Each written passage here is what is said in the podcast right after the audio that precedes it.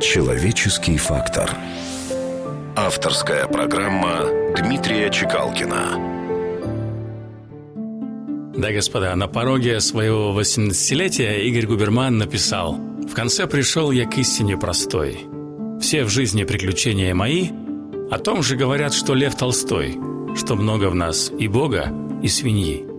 Пожалуй, главная проблема украинского общества не в отсутствии четкой законодательной базы или стабильных конституционных норм. Близкие моему сердцу Британия и Израиль вообще живут без конституции.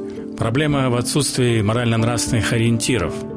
Ведь налет цивилизации прикрывает наши низменные инстинкты слишком тонким слоем. Да и наш генофонд в пути порядком поиздержался.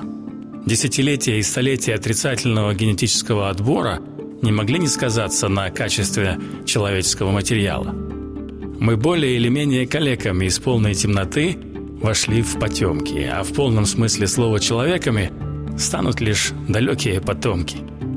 Экономическая свобода без базиса совести превращает наше общество в зверинец с открытыми клетками.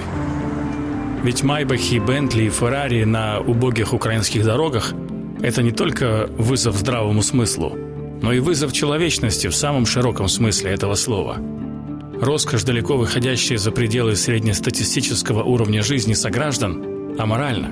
Поэтому единственная революция, поборником которой стоит быть, это революция морали и нравственности. А единственная диктатура, которую поддерживать, это диктатура совести. Простой или хорошей рождается птица, ей все равно суждено летать. С человеком же так не случится, человеком мало родиться, человеком еще нужно стать. Человеческий фактор. На радио Вести.